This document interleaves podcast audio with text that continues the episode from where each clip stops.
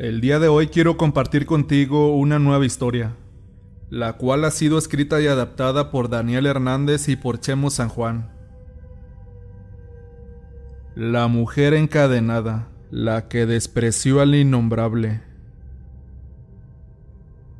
Mi padre, un excelente trailero, que por andar de mujeriego tuvo una mala experiencia con la mujer encadenada, el ánima de la dama de los lamentos. Su nombre, Raúl Martínez, originario del estado de Guerrero, México.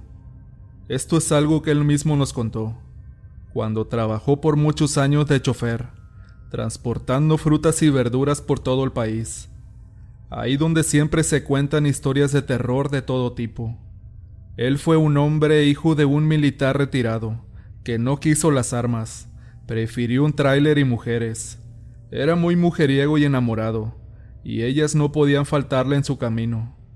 Nos cuenta que durante un viaje donde lo mandaron a Oaxaca por Pinotepa, justo a un lugar al que él nunca había ido antes, pues esta no era su ruta, y extrañamente nadie se atrevía a llevar la carga a ese pueblo. La excusa era que porque pasarían por el rancho donde la dichosa mujer de las cadenas se hacía presente, y si mal te ibas se te trepaba el tráiler y hasta te volteabas muriendo en aquel lugar.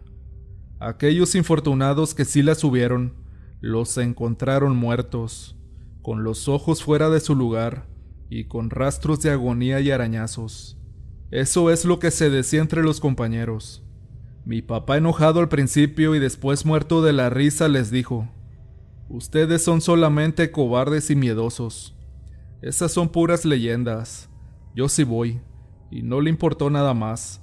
Todos en forma de burla y risas le dijeron, Te va a llevar la mujer encadenada, esa que no quiso casarse con el innombrable, y el furioso la condenó a morir encadenada. Dos semanas después de trabajar en esa ruta, Cuenta mi padre que se veía solitaria la autopista. Había muchos árboles por todo alrededor y un bosque sin vida. Todo marchaba bien, pero fue una noche después de varios días. Eran casi las doce, cuando vio a una mujer caminando sola, de un aspecto bello y gran cuerpo. Se topó a la misma mujer varias veces esa noche por el camino. Esa noche también ya no quiso regresar a la base. Se quedó en la carretera esperando que esta increíble mujer le pidiera un aventón, pero no pasó. Otra noche dice que se puso a tomar como loco, y llegó la hora de partir. Se llevó varias botellas de mezcal para el camino. Después de una o dos horas de ir manejando, se topó con esa mujer de escasos 20 años aproximadamente. Dijo que la subió al tráiler, invitándola a tomar, pero ella no quiso. Después de hacerle plática, ésta le sonreía. Él le hizo algunas caricias. Ella le preguntó, ¿Tienes esposa? Él lo negó, pero ella le dijo, Mentiroso, sé honesto, si tienes esposa, mejor me bajo aquí, y tú sigue tu camino. Él volvió a insistir en que no tenía y le quiso dar un beso, pero varias veces ella le dijo que no. ¿Acaso no sabes qué tipo de mujer soy yo? dijo ella. Pero si en realidad no te importa nada, vamos a mi casa. Vivo sola y está muy cerca. Mi padre dice que sin pensarlo se fue con ella. Llegaron a una casa de adobe muy humilde. Mi padre dijo entonces, ¿Qué cochinero es este? ¿Cómo puedes vivir aquí? La muchacha le dijo, ¿Y dónde quieres que viva? ¿En el infierno acaso? Mi papá dijo, Yo te puedo dar lo que quieras, mi amor, o lo que me pidas. Ese fue un gran error. Ella se acercó a mi papá, lo bañó de mezcal y le dijo, Ahora eres mío. Y mi papá se dejó llevar por esa belleza del mismo innombrable. Después de la borrachera y por la cruda por el alcohol al otro día, despertó y empezó a mirar a su alrededor pero aún seguía oscuro. Ahí no amanecía. La casa era muy vieja y de adobe, abandonada, sin techo. La mitad de una pared estaba destruida. Mi papá trató de recordar, pero con la resaca solo se acordó de su tráiler y salió de ahí inmediatamente. Dice que estaba en un bosque solitario y silencioso, tratando de recordar más o menos qué pasó esa noche, pero no entendía nada. Solo se puso a caminar y a gritar, pero nadie lo escuchaba. Después del cansancio, del hambre y la sed, cayó desmayado. Horas después volvió a despertar, pero estaba en la misma casa. No podía explicarse qué pasaba, y volvió a intentar salir de aquel lugar, pero sucedía lo mismo. Después de cinco días de querer salir de ahí, volví al mismo lugar. Lo único que le vino a la mente en algún momento fue donde habría quedado la muchacha que subió al tráiler.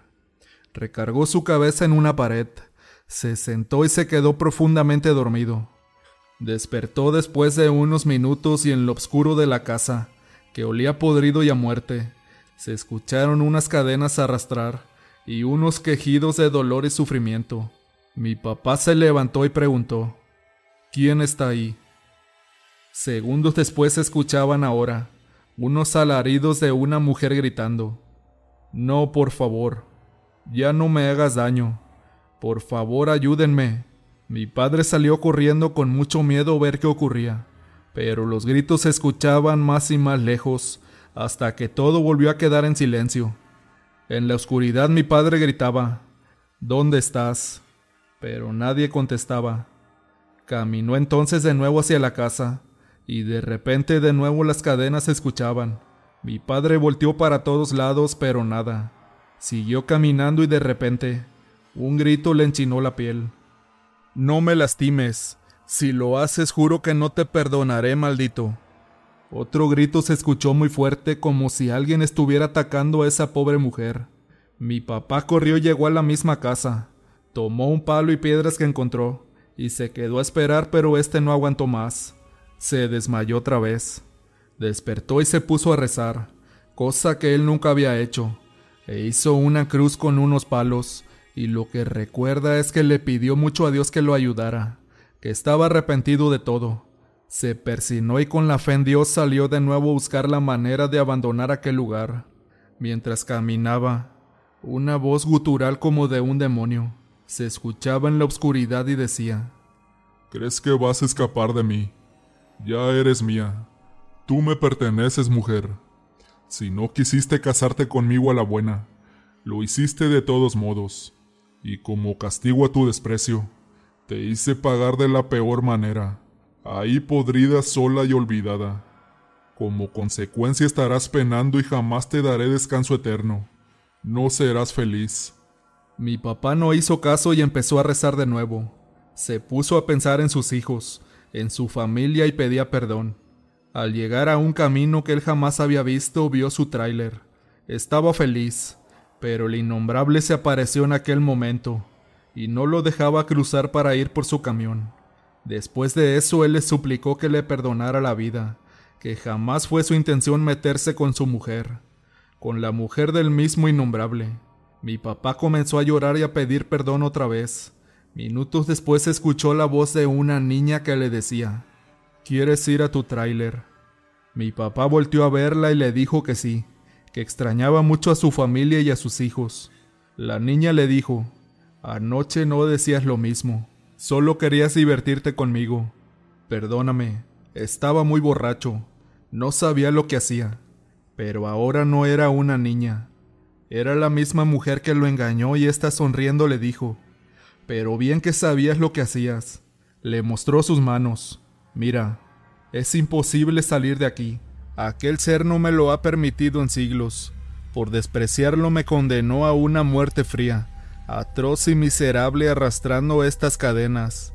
Mi papá no podía creerlo y le dijo, ¿En serio él te hizo eso? La mujer dijo entonces, es imposible salir de aquí, y a ti te pasará lo mismo que a ellos. Mi papá vio entonces muchos huesos de hombres, tirados con sus extremidades cortadas, deshechas. Después ella lo miró y con lástima le dijo, Tú eres un buen hombre, a pesar de ser mujeriego. De entre esos huesos busca los míos, y antes de que regrese el maligno, entiérralos abajo de un árbol. Ponme una cruz con unas ramas, y rézame un Padre nuestro. Si lo haces antes de que amanezca, te podré mostrar la salida. Mi padre así lo hizo. Con mucho temor recogió hueso por hueso de esa condenada mujer, e hizo lo que le pidió. Al comenzar a rezar el Padre Nuestro, dice que sintió como el innombrable andaba muy cerca de aquel lugar, pues un olor a muerte se aproximaba.